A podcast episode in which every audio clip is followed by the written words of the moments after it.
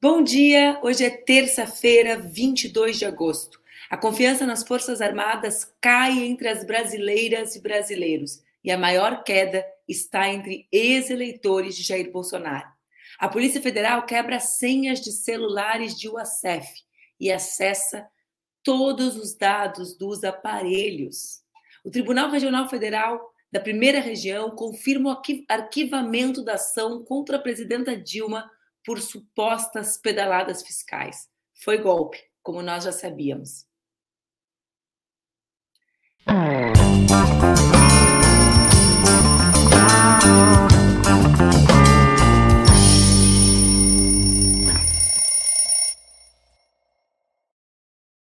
Bom dia, bom dia, bom dia. Estavam com saudade minha? Eu sou Manuela Dávila e vocês estão no Expresso com a Manu, meu programa diário aqui nas redes do Opera Mundi, com transmissão simultânea pelas redes Ninja. Como vocês já sabem, vocês podem compartilhar, espalhar, divulgar a palavra à vontade por aí.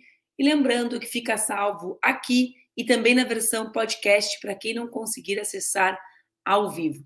Teve dados bastante relevantes da última pesquisa Quest. Eu vou trazer aqui os dados numa imagem para vocês. Vejam só. A queda da confiança das brasileiras e dos brasileiros nos militares, nas Forças Armadas. A queda é de 43 para 33% entre dezembro de 22 e agora, agosto desse ano, entre aqueles que diziam confiar muito nas Forças Armadas. Aqueles que confiavam pouco, né, confiam um pouco, ainda confiam, sobe de 36 para 41. Então, há uma queda absoluta de 5 pontos percentuais naqueles que perdem a confiança nas Forças Armadas. Vejam só algumas outras questões, né? Aqueles que afirmavam não confiar foram de 18 para 23, como eu calculei aqui rapidamente de cabeça que essa é a queda absoluta. No grupo dos bolsonaristas, e eu acho que essa informação é bastante relevante, aqueles que confiavam foram de 61 para 40%, enquanto os que dizem não confiar subiram de 7 para 20 pontos percentuais. De acordo com a pesquisa, as Forças Armadas foram a única categoria a apresentar uma queda considerável na confiança da população. As outras instituições públicas, como o Congresso Nacional, o Supremo Tribunal Federal, não observaram variação além da margem de erro. Essa pesquisa foi realizada entre 10 e 14 de agosto, né, gente, em 120 municípios. Mas eu quero falar um pouquinho mais sobre os militares com vocês. Por quê? Porque essa pesquisa demonstra na prática as consequências do envolvimento de parcelas expressivas das Forças Armadas com Bolsonaro e o bolsonarismo. Esse flerte que acabou virando um casamento durante o último período, um largo período já maior do que o governo, né? Porque segue ainda as consequências aparecendo. Esse flerte que virou casamento trouxe consequências bastante sérias para uma instituição que precisa né, uh, uh, dessa, dessa relação de confiança da população. Mas vejam só, no sábado, o presidente Lula se reuniu com o ministro Zé Múcio e com os comandantes das três forças por quase duas horas no Palácio da Alvorada. Os comandantes da Marinha, do Exército e da Força Aérea disseram a Lula que defendem punição aos militares envolvidos nos atos golpistas. Zé Múcio, o ministro da Defesa, e os representantes das Forças Armadas afirmaram também que estão buscando identificar quais foram os militares que se reuniram com o hacker e quais militares, uh, e esses militares, quais deles podem ser identificados para que sejam investigados e punidos. Uma das medidas para descobrir os envolvidos com o hacker, o Múcio, Zé Múcio, já pediu à Polícia Federal. Ele solicitou a relação dos nomes dos militares que se reuniram com o Delgatti. Bom, isso, esse é um tema importante, por quê? Porque a gente vê um conjunto de militares que vão aparecendo nominalmente na CPMI dos atos golpistas de 8 de janeiro. A gente vê Mauro Cid, né, o pai de Mauro Cid, ou seja, os escândalos de corrupção que vão sendo revelados na CPMI, que eles eles queriam, né? Estavam lá todos fardados, bonitos, com camisetas, cartazes, pedindo a CPMI. Nessa CPMI aparecem alguns militares, mas não aparece objetivamente nenhum dos militares que articulou, que participou, que negligenciou nos atos de 8 de janeiro. Parece que essa punição é uma etapa importante para que a gente possa, de fato, garantir né, a relação ou restabelecer a relação entre as forças e a sociedade e a sociedade brasileira. Eu vi ontem aqui no, nas redes do Opera, ontem ou anteontem, porque eu fiquei dois dias descansando depois de muito tempo, parecia um mês, gente, mas vi justamente a chamada provocativa sobre o fato de nenhum militar ainda ter sido provocado né, na CPMI de 8 de janeiro, e o Breno provocava, né? Não era sem anistia. Né? Acho que essa, essa reunião do final de semana dá passos importantes para que nós saibamos que para essa relação se normalizar né, entre os poderes que são os poderes que a democracia estabelece, né, entre o presidente da República e as forças que são subordinadas a ele, é preciso que nós tenhamos claro o que aconteceu no, no verão passado em Brasília, no 8 de janeiro. Bom, mas além da questão da queda da confiança nas três forças, dessa reunião de Lula, que me parece muito importante, em Brasília tem gente que não dorme. O que será que tem nos quatro celulares de Frederic Vassef, advogado da família Bolsonaro? Bom, essa foto escolhida tá boa, né? Porque ele já tá com a cara de reflexão sobre os próximos dias, os dias vindouros na, na Papuda. Bom, como você sabe, o ACEP se recusou a fornecer as senhas, mas a Polícia Federal conseguiu acessar os dados. E agora a perícia vai analisar o conteúdo das mensagens e arquivos de todos os quatro aparelhos. Um desses celulares era utilizado para falar exclusivamente com Bolsonaro. Já viram isso, gente?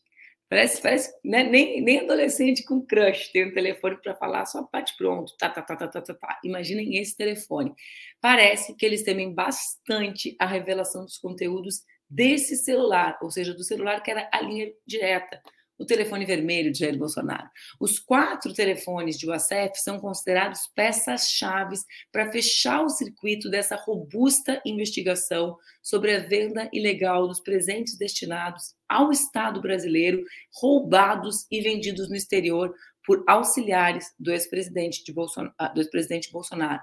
Na segunda, a PF conseguiu também as senhas do aparelho do general Mauro Cid, pai do Mauro Cid, que é o, o, ajudante de ordens. Para a PF, o celular do pai de Mauro Cid é uma peça importante nas investigações, porque esse general, que chama-se Mauro Lorena Cid, é amigo, aqui ó, do Bolsonaro. Os dois se formaram na mesma turma da Academia Militar das Agulhas Negras e durante seu governo, Bolsonaro nomeou esse general para um cargo na Agência Brasileira de Promoção de Exportações e Investimentos, APEX, em Miami. Apesar das declarações confusas do advogado de Mauro Cid à imprensa, absolutamente confusas, eu diria, delegados da investigação sobre as joias dizem que a essa altura da investigação e com a robustez das provas, a confissão do Mauro Cid é indiferente e que essa parece ser a tática desesperada dele para salvar o seu pai. Vejam só, tem tanta a robustez das provas é tão grande que já não faz tanta diferença o depoimento do Mauro Cid. E parece interessante que o celular de UACF pode fechar o circuito, ou seja, pode finalmente ter a prova mais robusta, porque elas já são bastante robustas, contra Jair Bolsonaro. Ele sangra, sangra em praça pública, todo mundo acompanhando, né? A queda da confiança no exército certamente é relacionada aos escândalos de corrupção que envolvem diretamente o, ex-presidente da República, e com isso, parece que nos próximos dias o tic-tac está batendo forte. Né? É uma mistura de tic-tac, tic-tac com tic-tac, tic-tac de bate forte o tambor, o tambor está batendo forte. E bateu forte também porque ontem o Tribunal Regional Federal da Primeira Região, TRF1, confirmou a decisão de arquivar uma ação de improbidade com improbidade das palavras que eu engasgo, né? Contra a nossa querida ex-presidenta Dilma Rousseff no caso das supostas pedaladas fiscais.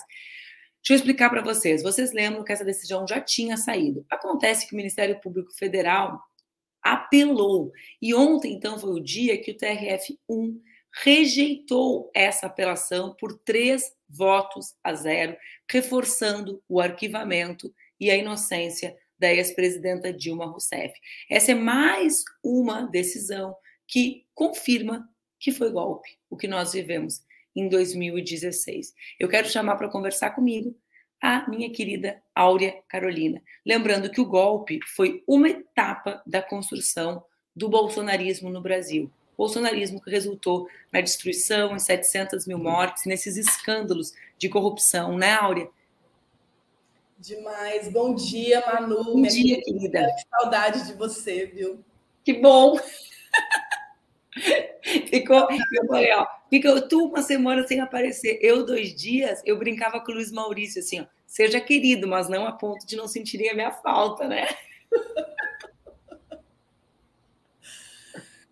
Ai, Manu, essas notícias são, de um lado, estarrecedoras, né? Porque vão revelando todo o, o esquema criminoso, né? De como a família é, se agarrou ao poder e associada a tanta gente que cooperou com seus crimes, com suas maldades, né?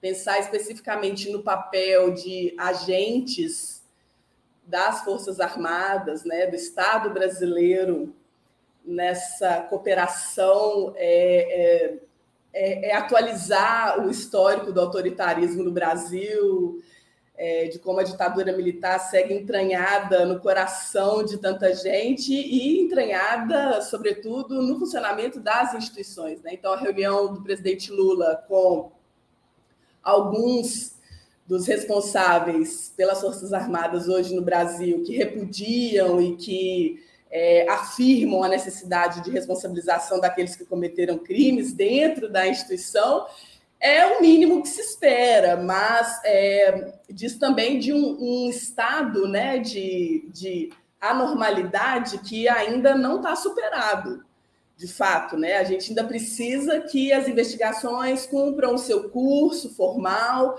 para chegar finalmente a um desfecho. É, mas também me assusta, Manu, que depois de tantos crimes contra a humanidade cometidos por Bolsonaro, é, crimes contra a democracia e, e todo tipo de horror. Talvez seja esse o caso das joias que vai levar a uma efetiva responsabilização criminal, não é? é e é, é significativo como que nessa sociedade capitalista, né, em que as coisas valem muito mais do que a vida tantas vezes, é, seja por aí que a gente tenha algum tipo de resposta, né? Claro que nós ansiamos. É Capone, né? né? A gente quer, a gente precisa, a sociedade brasileira precisa, não bastou a inelegibilidade de Bolsonaro, isso é um ponto fundamental para que ele não concorra novamente, porque ainda tem muita gente que continua acreditando e apoiando, mas é, não é suficiente mesmo. A gente precisa que essa responsabilização seja completa na medida da gravidade das coisas, né? é, e pensar também o papel dos militares nisso, assim, que bom que a população é, começa a desconfiar é, dessa imagem criada de que é, as Forças Armadas é, seriam uma instituição é, mais elevada, mais nobre ou mais ética, de salvação, né? Que bom que as pessoas começam a, a perceber que essa instituição também está cheia é, de problemas e problemas históricos. Talvez agora a questão dos escândalos de corrupção tenha um peso maior, mas tomara que as pessoas comecem a fazer uma associação de memória né, com o que foi o passado brasileiro, para a gente é, prestar contas disso, né, Manu? É, até dizer rapidinho, agora eu estou morando no Rio de Janeiro e, e assim, a, a presença ostensiva da polícia militar aqui é, é, muito impactante, né? É um negócio assim que, embora eu já soubesse, tendo vindo para cá muitas vezes, mas morando aqui, vendo no dia a dia como que é de fato, é, me deixa assim muito estarrecida, né? Ver as viaturas passando, exibindo armas, os fuzis e tal, em qualquer lugar da cidade, não importa, assim. É, é um negócio que vai criando uma normalidade, né?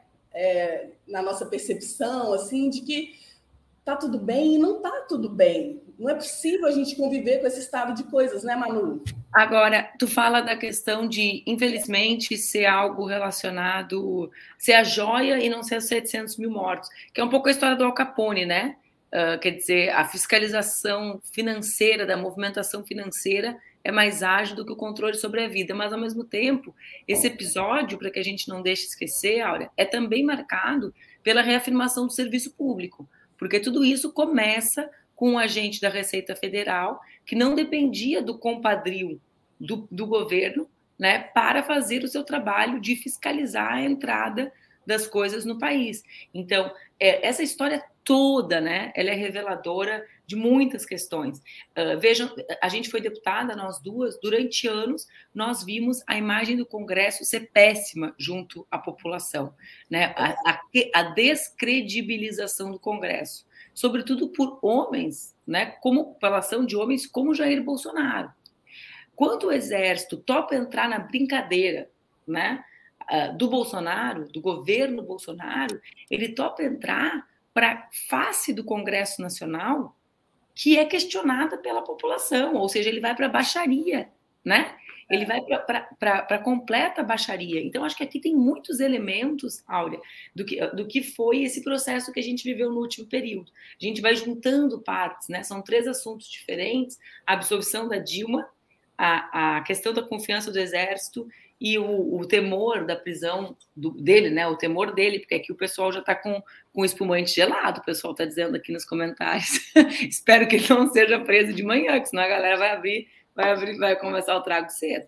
Mas. Vai testar mais cedo, né? É, eu achei que ia ser meu presente de aniversário, dia 18 de agosto, mas não, não rolou a hora, não foi esse presente. O presente foi só eu estar bem com saúde, que já é a melhor coisa de todas. Graças a Deus. Graças a Deus. Mas então o que eu quero dizer, ó, vê, tem um ato inaugural, que é a, a, a pedaladas fiscais falsas criadas por um Congresso Nacional que achava que dava para brincar de democracia. Então fizeram assim, né? Olha, vamos dar uma brincadinha. E a direita tradicional, né?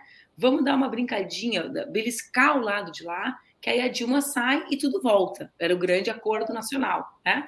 A Dilma saiu e o que aconteceu foi o colapso institucional brasileiro.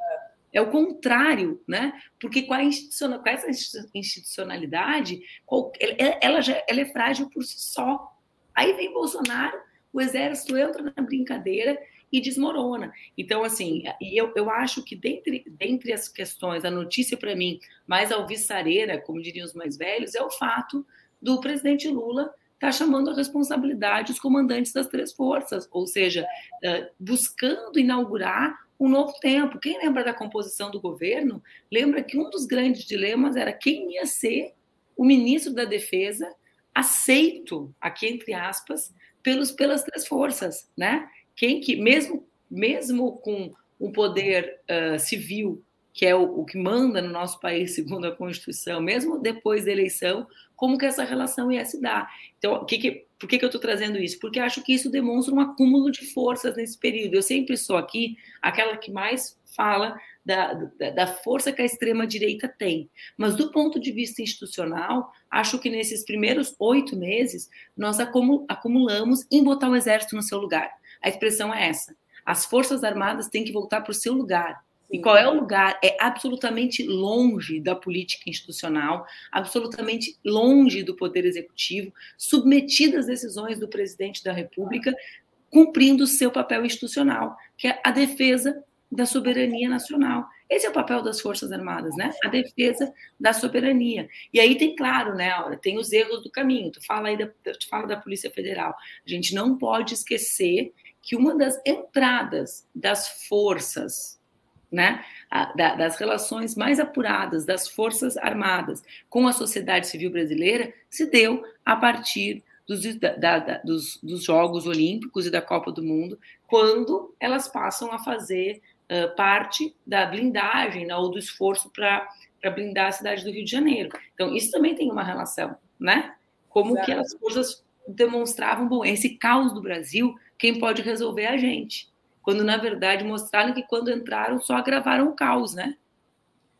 Nossa, você falando do ato inaugural, né, da, de toda a farsa que foi é, o impeachment contra a presidenta Dilma, é, eu, eu, me lembro do outro ato inaugural, que foi o Aécio Neves questionando o resultado das ah, eleições de 2014, né? Então, essa modinha começou lá com ele, né? Não concordando com o resultado das urnas, colocando em questão a credibilidade do sistema eleitoral brasileiro.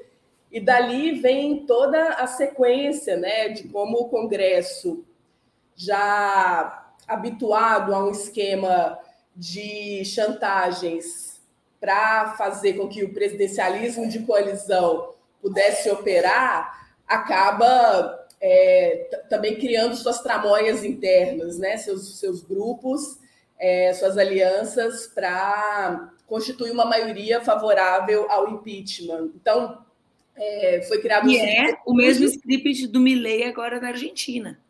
A primeira coisa que ele faz, mesmo ficando em primeiro nas prévias, é dizer que o resultado não é exatamente o resultado que ele esperava, porque roubaram cinco pontos deles na apuração. Essa é a versão dele, já preparando o terreno para o próximo período, né, Áurea?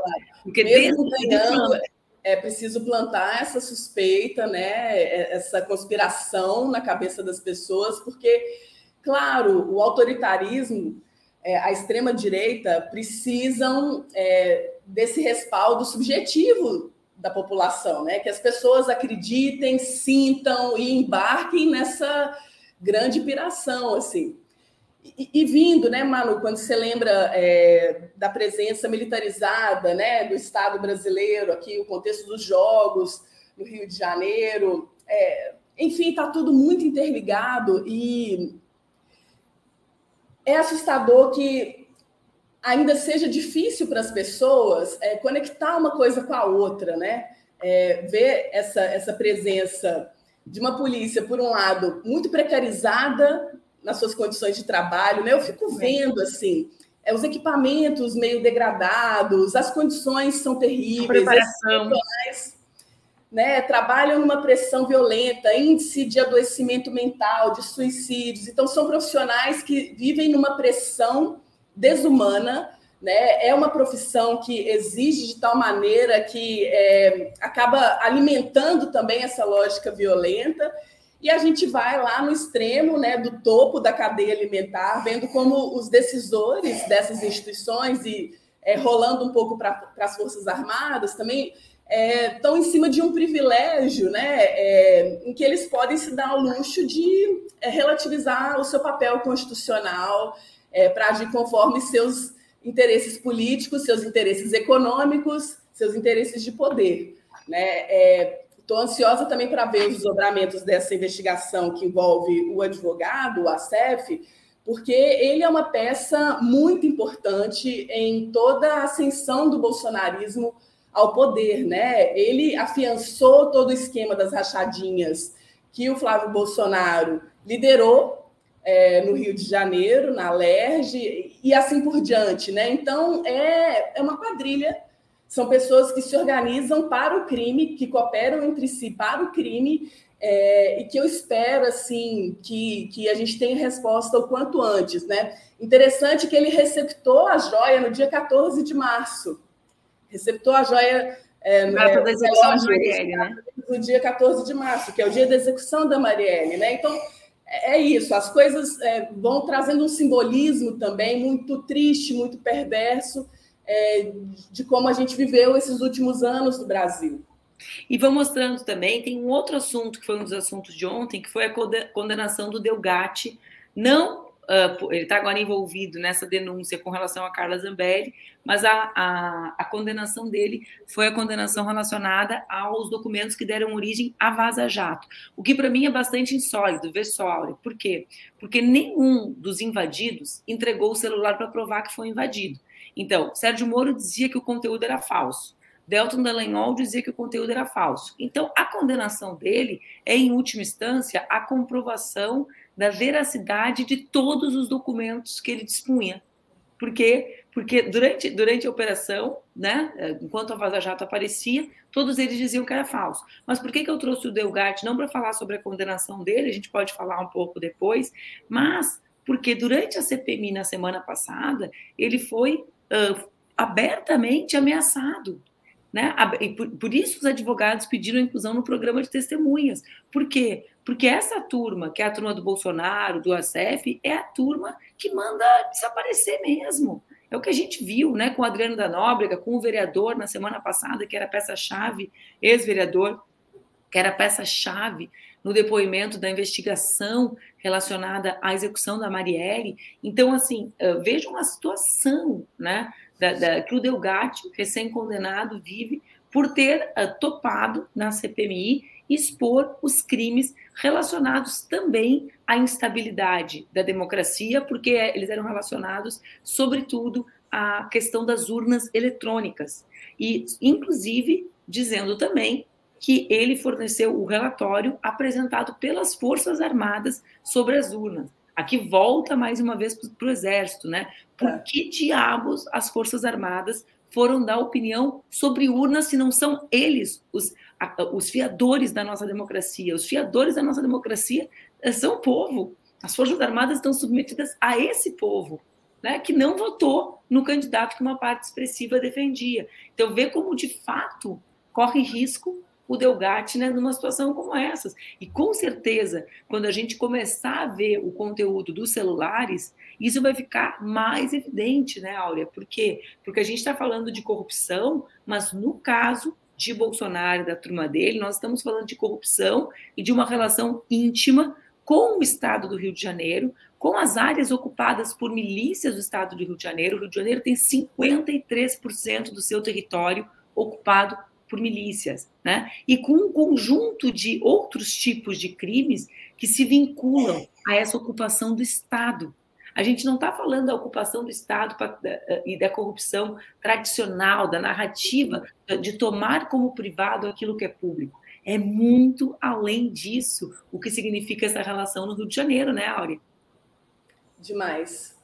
E, e tristemente, Manu, a gente vê isso é, se alastrando de diferentes formas por todo o país, né? É, eu acabei de voltar de uma emissão de trabalho em Manaus e é, é, é assustador também de ver como que é, naquela região, né, em toda Isso. a região amazônica, é, opera o crime organizado com associação com agentes estatais, né? É só pensar no garimpo ilegal, só pensar na extração de madeira ilegal, na pesca ilegal, ou mesmo no crime organizado, narcotráfico, tráfico de armas, tudo isso necessariamente envolvendo agentes públicos. Né? Então, é, como que a gente constrói um enfrentamento à corrupção né, que seja efetivo, que seja responsável e que, de fato, é, consiga desmantelar esses esquemas. Né? E ali, ali no caso, também favorecidos pelo Bolsonaro, na região norte do Brasil, assim como o centro-oeste, justamente pelo que tu fala, né? Com o garimpo e com os grileiros. Ou seja, uma relação que passa também pela violência. Naquele caso, a violência contra os povos originários, contra os povos indígenas. É, é um sistema, né, Áurea? Que é um sistema de corrupção, mas ele é ainda mais brutal do que a corrupção que o Brasil e, e as democracias enfrentam sistematicamente. E, e, eh, digamos, a negligência, mas é que o governo Bolsonaro ele não foi negligente, a cumplicidade é. do Estado faz com que isso. Eu também vi isso em Manaus, foi uma das últimas viagens que eu fiz. É, foi uma das últimas viagens que eu fiz, foi justamente a Manaus, né, antes de vir aqui estudar nos Estados Unidos. E também os relatos sobre isso também me impactaram, inclusive pela diferença eleitoral daqueles que vivem mais próximo dessa realidade e dos que são vítimas dessa realidade provocada por Bolsonaro, né? Impactante o norte do Brasil hoje. É, pensando é, se uma, alguma grama do ouro extraído ilegalmente, né, de forma tão violenta, que polui os rios, que contamina os peixes com mercúrio, que prejudica toda a nossa existência na Terra pode estar em alguma dessas joias né, traficadas e que serviram é, possivelmente para uma tentativa de enriquecimento ilícito ou de peculato né, por parte do Bolsonaro e a sua gangue.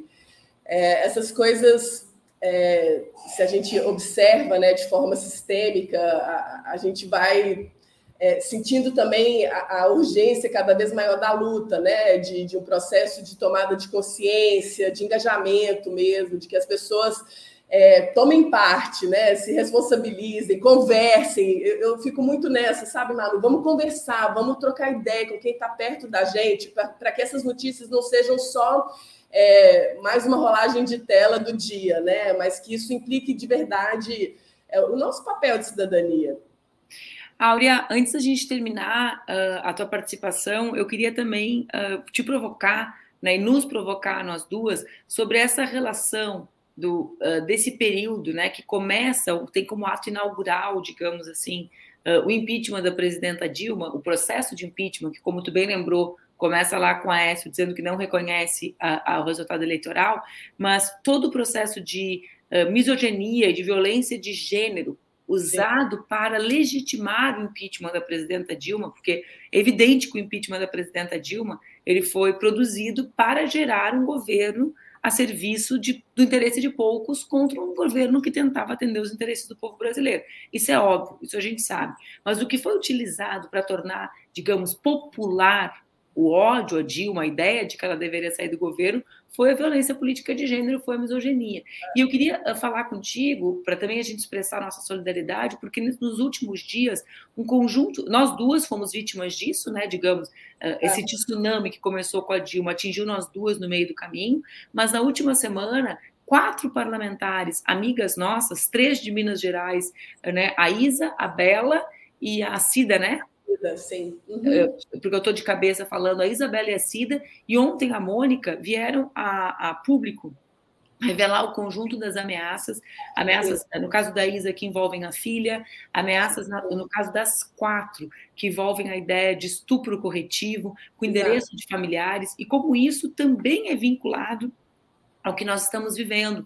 E aí eu queria trazer uma imagem que eu pedi para a produção organizar, que é o beijo na boca forçado ontem, enquanto a Espanha, quando a Espanha, a Espanha é campeã do mundo e a cena do campeonato é uma cena de assédio, de violência sexual em público, né? Ou seja, é, essa cena para mim, ela, ela é, o Juca Kfouri me disse ontem, né? Será na gênio ou será o beijo da Geni, né? E eu fiquei com a fala do Juca, o Juca ficou matelando na minha cabeça, porque tudo isso é muito conectado. Se uma mulher, acho que pode voltar para nós, mas se uma mulher que é o símbolo da vitória de uma seleção numa Copa do Mundo, quando vai receber sua medalha, o mundo inteiro filmando, documentando, não é o celularzinho no meio da rua, né? não é dentro do quarto fechado, não é dentro de um parlamento em que os cochichos escrotos acontecem como, como, como se fossem né, escondidos. Se em público acontece isso, isso é um pouco a evidência de como a sociedade trata as mulheres.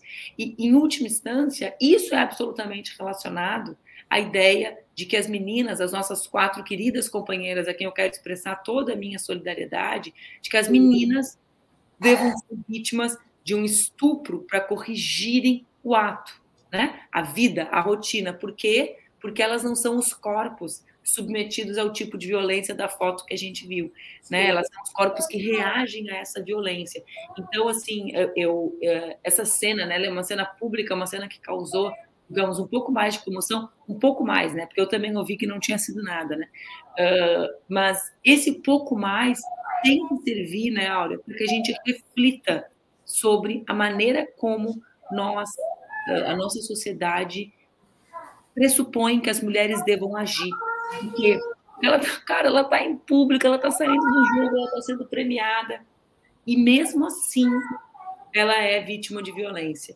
Uh, então, eu quero também falar sobre isso, manifestando a minha solidariedade às meninas, dizendo que uh, eu sei né, que é muito difícil estar na pele uh, das quatro, mas que a gente precisa que o Estado brasileiro reaja a isso, porque a gente precisa tirar elas da solidão né, Áurea? E a gente sabe que é isso, é um lugar de solidão, porque todo mundo abraça no dia que está no Instagram, no dia que sai a denúncia, e depois quem lida com isso são elas sozinhas nas suas rotinas, né?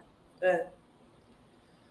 Ai, meu carinho, meu amor, as minhas parceiras, a Isa Lourença, a Bela Gonçalves e a Cida Falabella, né, minhas irmãs de construção política em Minas, também a Mônica, e a todas nós, Manu, presidenta Dilma, como que é, a nossa condição de mulher, né, de mulheres negras, mulheres bissexuais, mulheres lésbicas, mulheres travestis, transexuais, tudo isso ainda é, é acionado como tentativa de intimidação, de silenciamento, de diminuição, né? E, e, a cena do desfecho, né, da Copa do Mundo é, é uma síntese mesmo, né, de como tudo isso acontece.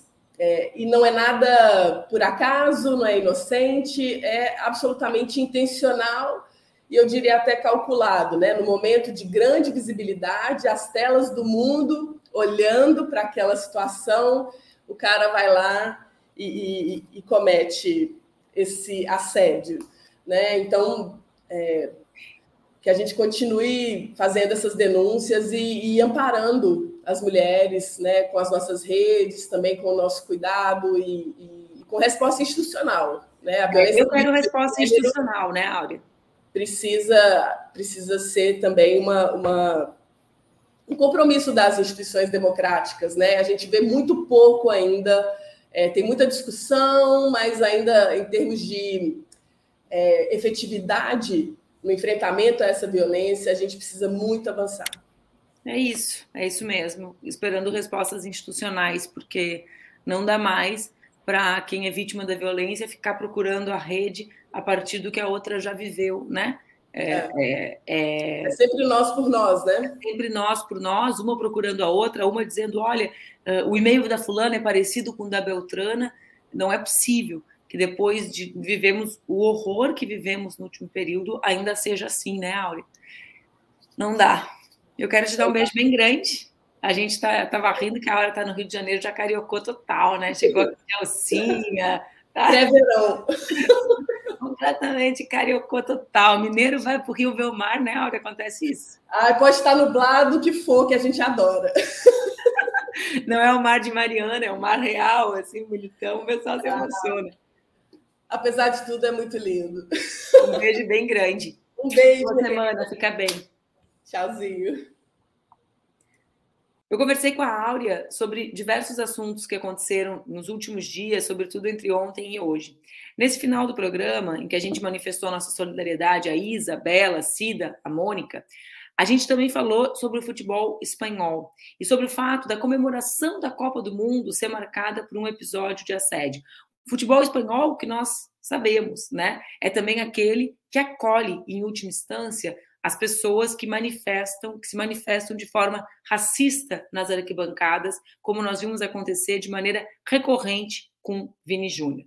Agora, do ponto de vista das responsabilidades do nosso país com essas parlamentares vítimas de violência, quando nós dizemos que queremos respostas institucionais, é porque não é razoável que nós tenhamos quatro ameaçadas agora, que tenhamos Duda Salaber, que é ameaçada exatamente da mesma maneira, eh, que tenhamos Érica, que tenhamos a bancada de negros e negras do Rio Grande do Sul permanentemente sobre ameaças, ameaçados por e-mail, por Instagram, com cartas, com telefonemas para os seus gabinetes, e que, do ponto de vista institucional, não se investigue de maneira uh, intensa o que acontece a partir, ou como esses grupos se organizam para uh, coagir, né, para violentar, sobretudo, parlamentares mulheres no nosso país. Bom, mas além disso, no dia 24, que é essa quinta-feira, vai acontecer um grande ato em todas as capitais uh, do país contra a violência racista. 14 estados já têm atos confirmados. A razão desses atos são os episódios das chacinas em São Paulo e na Bahia e o assassinato, crescente número de assassinatos de crianças nas comunidades do Rio de Janeiro. Para quem não lembra, também no final, agora, nos últimos dias, houve a execução da mãe Bernadette no Quilombo dos Palmares. Essas são as razões pelas quais, no dia 24, 14 estados já confirmaram grandes manifestações que cobram o fim da violência racista. E essas mobilizações vão seguir até o dia 20 de novembro, dia da consciência negra. Bom, por hoje é só. A gente se encontra aqui no Expresso amanhã. Um beijo. Boa terça-feira para vocês.